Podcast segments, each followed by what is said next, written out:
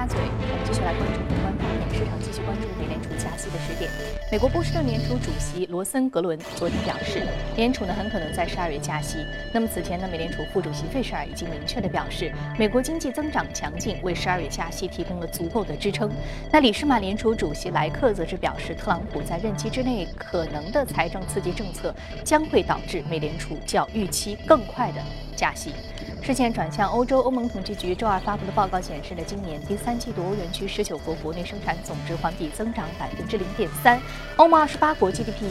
环比呢是增长百分之零点四。因为政治不确定性增加以及全球贸易更为疲软，上周欧盟委员会削减了欧元区 GDP 的预期。那欧盟预计呢，今年欧元区经济增长百分之一点七，二零一七年则是增长百分之一点五。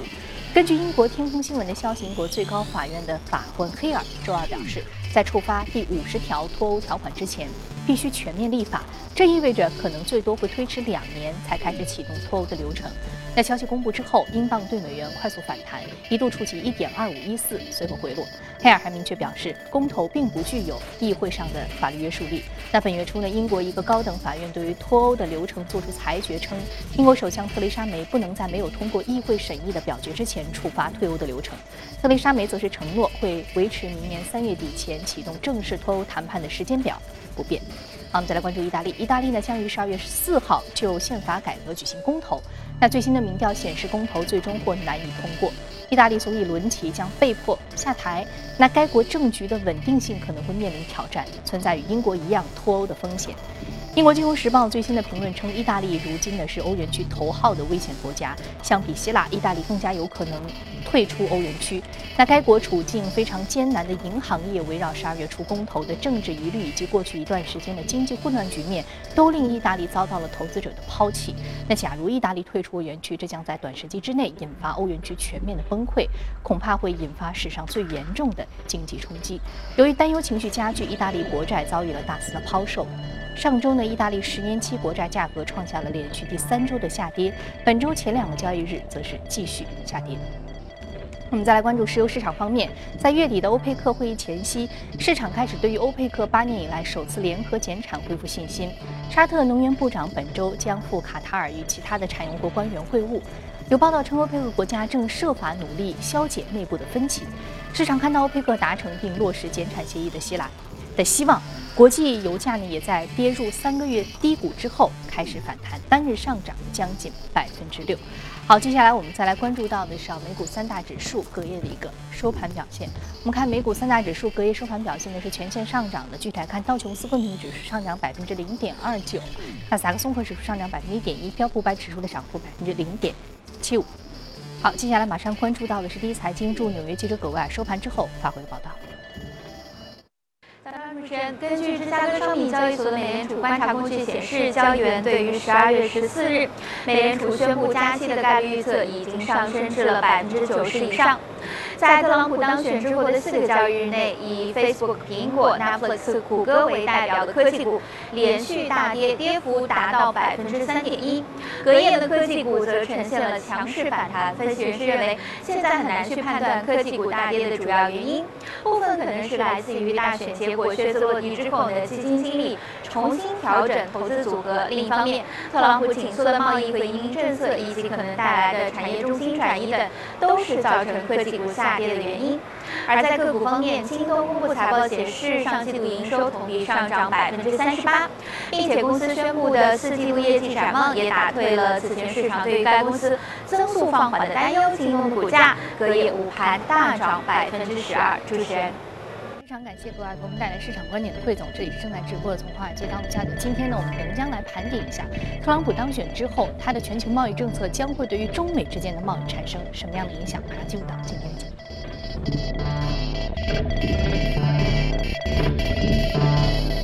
好，今天我们请到现场的嘉宾呢，来是来自于华创证券机构销售部的副总裁简佳先生。今天早上好，早上好，飞。嗯，我记得我们在讨论的时候就已经一直在特朗普当选之前强调，特朗普当选的可能性比较大的，嗯，这和全球主流观点有很大的这个一个分歧。对。那其实我们看到全球市场也是很快的就适应了特朗普当选的这个所谓黑天鹅事件。嗯。但也许有很多人跟我们的观点是一样的。那另外我们在说到就是特朗普当选之后，我们看到大宗价商品价格是出现了一波大涨。对。啊，这是不是说全球持续的这个乐观情绪是？有比较好的支撑的，是比较实在的呢？对，确实啊，我们说，其实上周最大的事件就是这个美国大选啊，特朗普是成功的当选。那么，其实这个我们在之前的节目中就反复强调，其实我们一直认为特朗普当选的概率是比较大的啊。这个和华尔街和主流媒体的一个观点是背道而驰的。我们看到他们还是更多的去支持希拉里的一个当选。那么在当选之后，我们看到目前整个特朗普他对于大宗商啊基础设施建设的这样的一个计划。啊，是对全球产生了一系列的一个影响，特别是我们看到像这个大宗商品，像工业金属啊，出现了一轮非常疯狂的这样的一个买盘啊，包括铜啊、铝啊、这个锡啊啊，包括镍这样的价格都是出现了一个飙涨啊。其中我们看到像伦铜，上周五一度是大涨百分之七点六啊，是突破了六千美元每吨的这样的一个水平啊，也是二零零九年以来单日最大的这样的一个涨幅啊。这个一方面体现了特朗普他对于整个的一个基础设施建设，可能对于整个的一个铜的需求的一个增加，因为包括像一些桥梁啊，包括基础设施建设，其实都需要大量的一个铜啊。另外，我们看到其实全球投资者也在预期中国经济的一个回稳，也会推动整个铜的一个需求的一个啊一个增长。但是我们看到周五啊，就上周五尾盘啊，其实出现了一个啊，特别是国内的这样的一个期货市场是出现了一波学习的一个行情。我们看到很多商品是从涨停啊砸到了跌停啊，这个呃，这个也直接影响到了这个外盘的整个的一个商品价格的一个表现。包括我们看到昨天晚上整个黑色系的商品啊，在内盘又是出现了一个集体暴跌的一个情况。其实我们以铜为例啊，其实我们说。铜的这样的一个所谓的一个利好啊，其实我们说是一个非常遥远的一个事件啊，大家可能是把一些长期的一些啊预期短期化了啊。那么因为特朗普虽然说在当选的一个竞选的过程当中，他是提到了这样的一个大型的基础设施建设的一个计划，但是并没有一些具体的一个措施啊，他也没有具体的一个方案，到底推推进到一个什么程度啊，而且。其实特朗普要到明年的一月底才会开始正式当选美国的啊上任，那么到时候才有可能会提出具体的这样的一些措施啊。另外，我们说，其实中国这块的一个需求啊，其实。目前中国的一个需求并不可能像零八年这样四万亿的一个大规模的一个刺激的一个计划啊。我们说目前更多的是一些阶段性的一些啊这个结构性的这样的一些结啊财政的一些刺激，包括我们看到最近通过 PPP 的一个形式啊，包括通过一个结构性的减税的一个形式来刺激整个的一个啊呃对财政进行一定的刺激啊。所以说我们说力度其实远小于零八年四 G 呃四四万亿的一个水平啊。所以说。一句话来讲，其实我们认为整个的一个包括铜，包括很多的一个大宗商品，其实它并没有实质的一个基本面的一个支撑的啊，并没有这样的一个支撑。所以更多还是预期。对，更多的还是预期啊。其实啊，包括我们看到啊，说啊呃 那个呃，其实国内啊，我们看到国内其实监管层。也是非常强调这一点啊，那么就是啊，我们看三个期货交易所也是大幅提升了整个的一个啊商品的这样一个交易的一个税费啊，包括增加了这样的一个保证金的一个水平啊。那么另外看到这个发改委对于煤炭产业的一个非法的这样一个违规的一些交易，也是做出了明确的这样的一个警示啊。包括我们看到很多交易所其实也是限制他们来开展一些相关的一些配资的业务。其实为什么我们说国内的这样监管层啊，其实非常紧张啊，非常的不满这样的一个价格的一个暴涨的一个情况。因为无论是说这个工业金属啊，像于呃有色啊，包括像黑色系的一一些商品，包括像农产品这样的一个价格的一个快速上涨，它最终的一个结果就是来推升国内的一个通胀的一个水平。那么。目前其实我们知道，整个国内的一个经济也只是一个企稳的一个阶段，并没有出现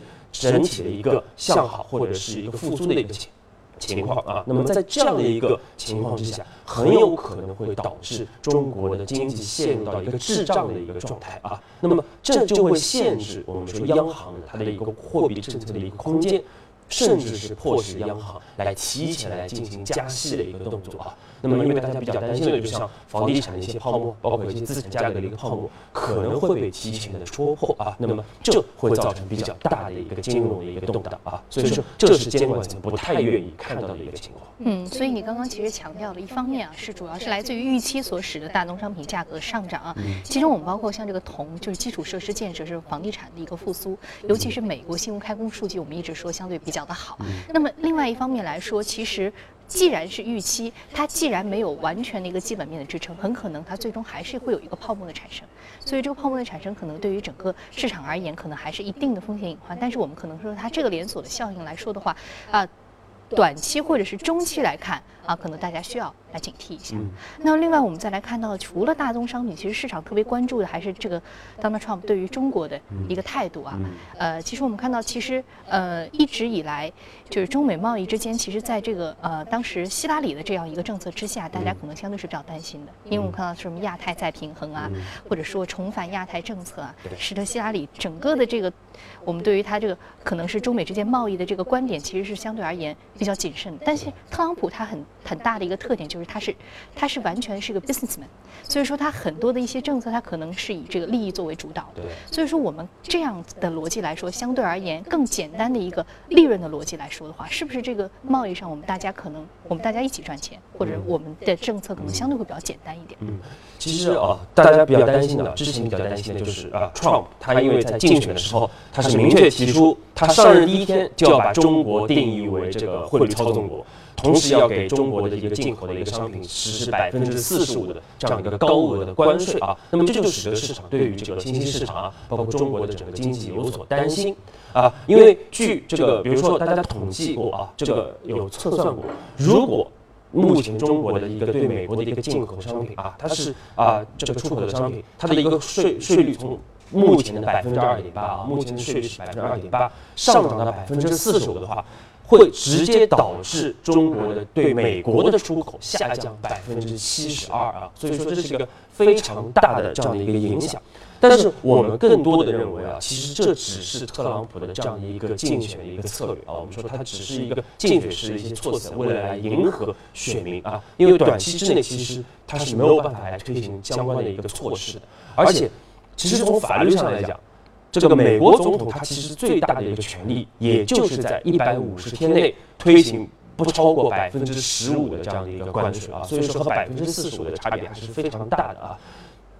那么另外我们说，其实呃，我们看到其实 Trump Trump 的他的一个顾问啊，最新的消息也是显示他的顾问 Rose 也是给媒体已经开始有有一定的吹风了啊，就是说他表示说啊呃这个中美的一个贸易战应该是不会推进啊。其实我们说这已经在给整个的一个预期来进行一定的一个降温。那么退一万步讲。就算是美国开始对中国实施这样的一个贸易的一个制裁，或者是提高关税，那么中国其实也会推行一些反制的一个措施啊。所以说，其实最终受益的、呃受害的，可能不只是中国的经济，也有可能是美国的经济啊。包括 Stiglitz，我们说这个著名的这个诺贝尔奖经济学家也是表示，其实如果中美启动贸易战的话，其实最终最大的一个输家可能是美国的经济啊。所以说，我们说这个。啊，贸易战的可能性，我们认为其实可能性并不大。包括刚才主持人也说了，因为 Trump 毕竟是个商人啊，所以他更有可能是和中国来进行一个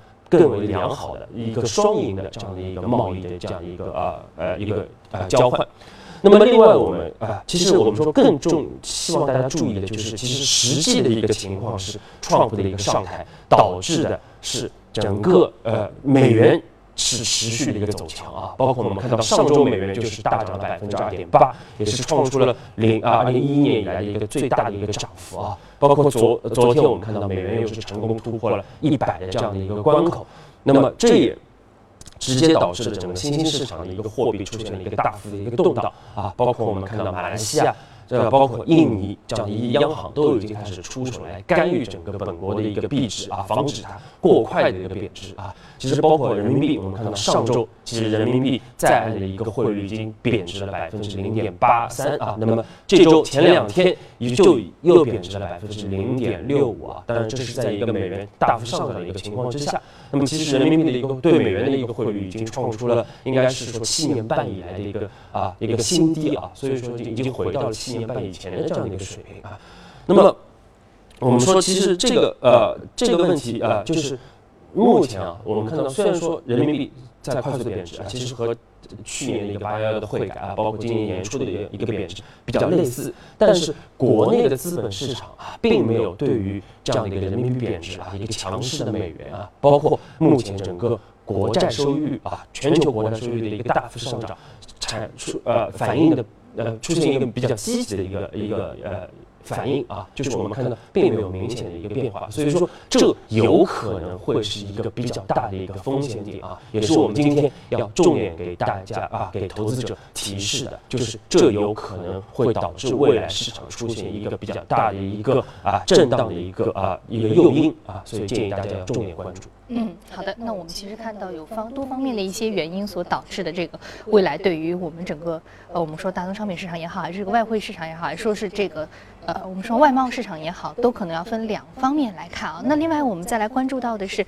有关于各个领涨的板块和个股分别是什么？我们会再为大家聊一聊。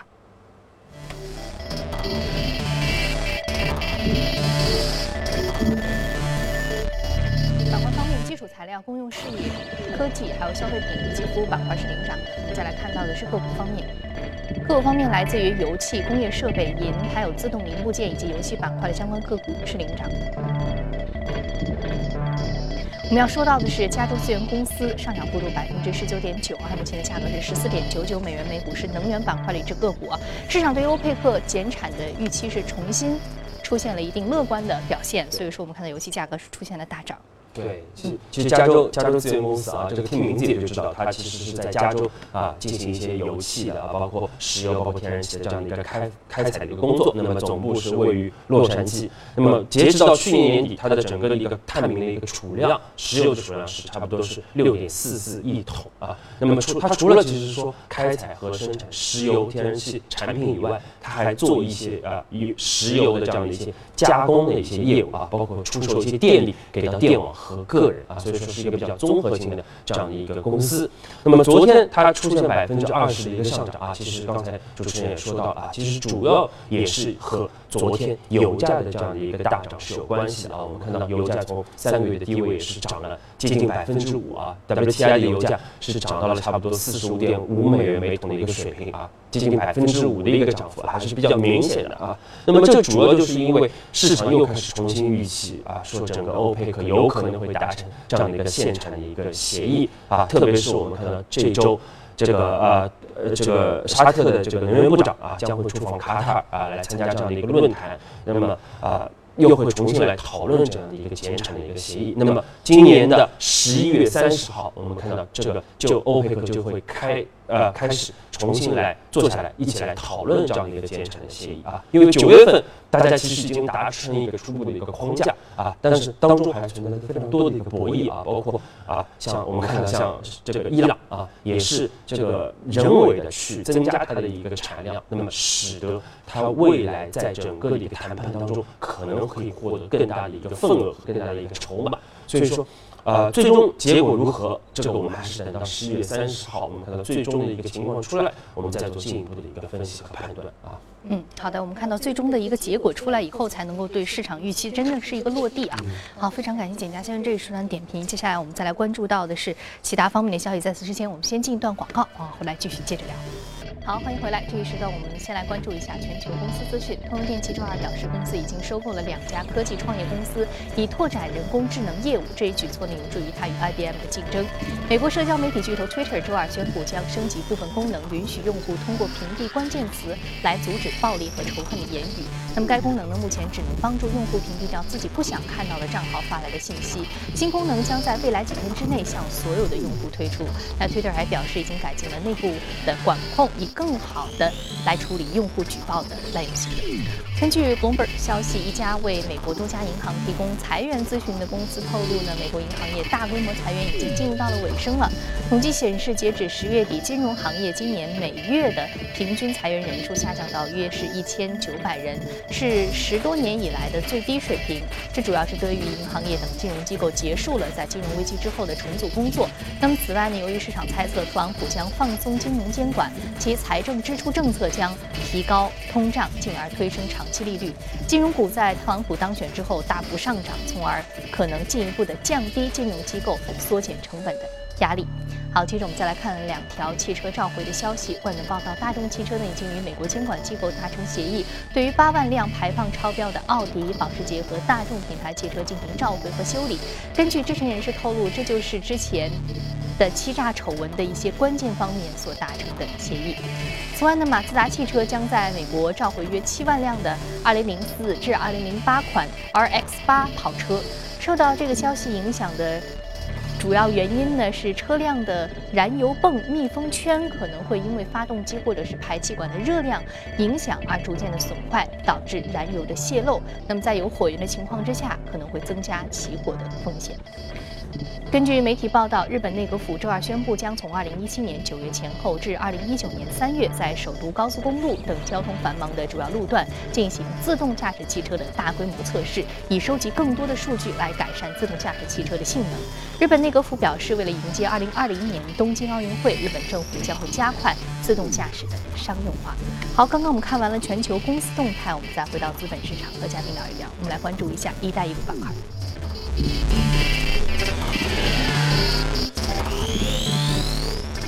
我们说要说到的是这个福禄，是一带一路板块的个股上涨幅度百分之零点八。另外呢是中芯国际啊，半导体板块下挫百分之零点四五。最近半导体板块我们关注的也是比较多的。那今天我们先重点说一说这个一带一路。我记得两年前的十一月份，你就在节目当中说了，一带一路的政策推荐了与之相关的这个工程类的板块。那么当时公司的股价是有。比较不错的表现的啊，那其实我们看到这是一个非常长期的政策，对啊，而且是一个宏观政策，对啊，是国家这个装备制造走出去的重要的一环。嗯，那么我们说到呃，最近这个板块有什么最新的观点跟我们分享？对，其实福禄公司啊，当年也是受于美国的整个的一个全球影响力的一个扩张啊，包括跟随着美国政府在海外接到了大量的一个订单啊，在欧洲啊，包括在中东的一个地区。那么我们说，其实我们今天时间有限啊，我们简单说一下，其实和当年美国对于欧洲的这样的一些援助计划不一样的就是。其实中国的整个“一带一路”的政策啊，我们说更多的像是一个合作共赢的一个计划啊。其实一方面，它会大量的帮助整个沿线的一些发展中的国家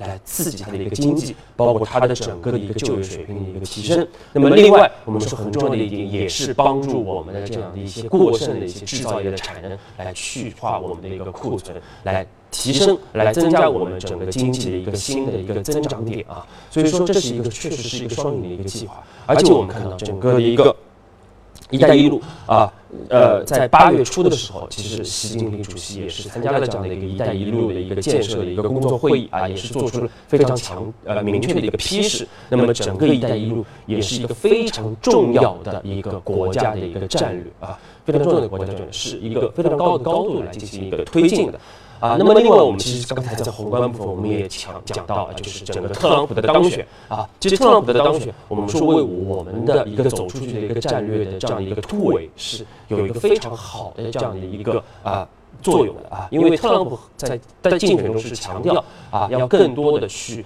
从这个全球的一个海外的一个战略进行一个回收啊，那么更多的是关注本国的一个经济，那么可以。呃，使得我们的一个外围的这样的一个压力，会比在这个这个民主党时代，会比奥巴马或者希拉里上台，可能会来的压力会小得多啊。那么另外我们说，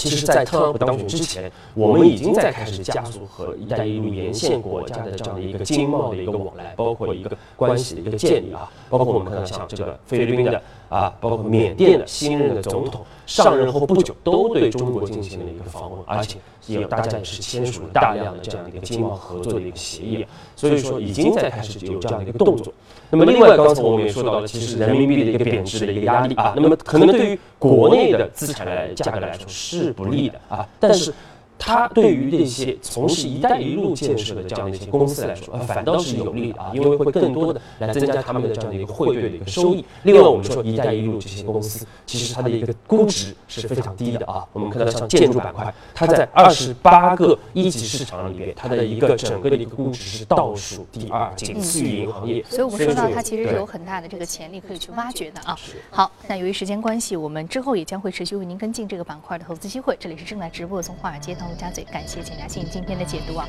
稍后八点钟，我们再继续来关注到的是关于国内方面重要的消息。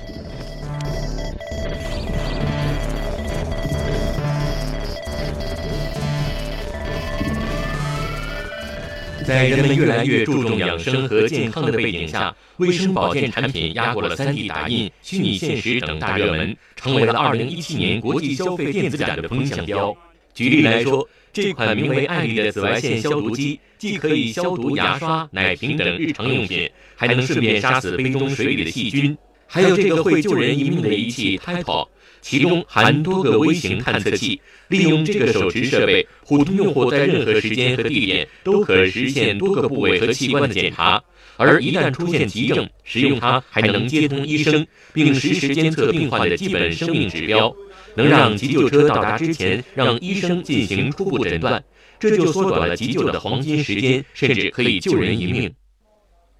可穿戴设备也是焦点之一，名为拉斐尔的智能手套也在此次国际消费电子展媒体见面会上亮相。它是一款物理康复手套，可以引导患者融入进康复训练中，并记录下康复者的康复程度等信息，远程发送给治疗师作为参考。据悉，二零一七年拉斯维加斯国际消费电子展将于明年一月开幕。